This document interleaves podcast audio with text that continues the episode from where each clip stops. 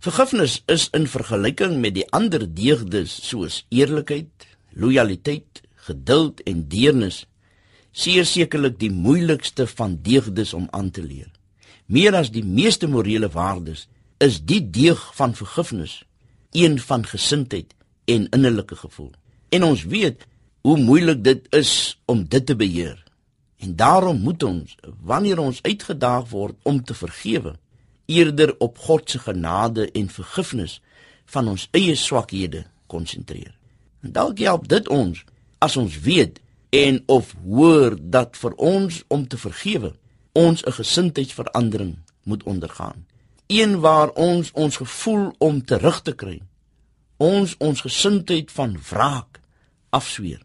Vergifnis ja behels die oorkom van al ons negatiewe gevoelens soos woede, haat en afskeid wat ons teenoor die een wat ons seer gemaak het en te nagekom het koester. Die positiewe van 'n vergewende gesindheid is dat dit ons help om ons oortreder weer onvoorwaardelik te aanvaar. En meer nog, dit bevry ons van al die negatiewe gevoelens en selfs geestelike en morele gevare van 'n onvergewende gesindheid.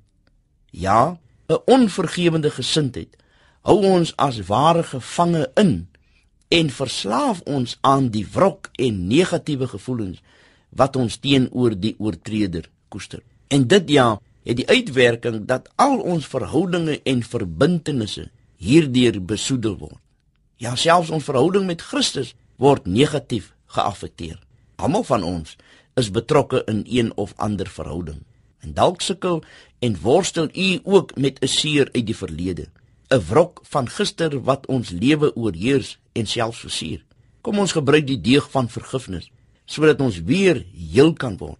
Kom ons leer weer om soos die Bybel ons in Matteus hoofstuk 18 vers 22 nie 7 keer nie, maar selfs 70 maal 7 keer leer om te vergewe, sodat vergifnis ons kan help om die ander onvoorwaardelik weer te aanvaar en ons so te bevry as slaaf van 'n seer verlede en 'n wrok van gister en voorsien so aan u familie, u vriende, u geloofsgemeenskap en ons Suid-Afrika van 'n gesonde en bruikbare burger.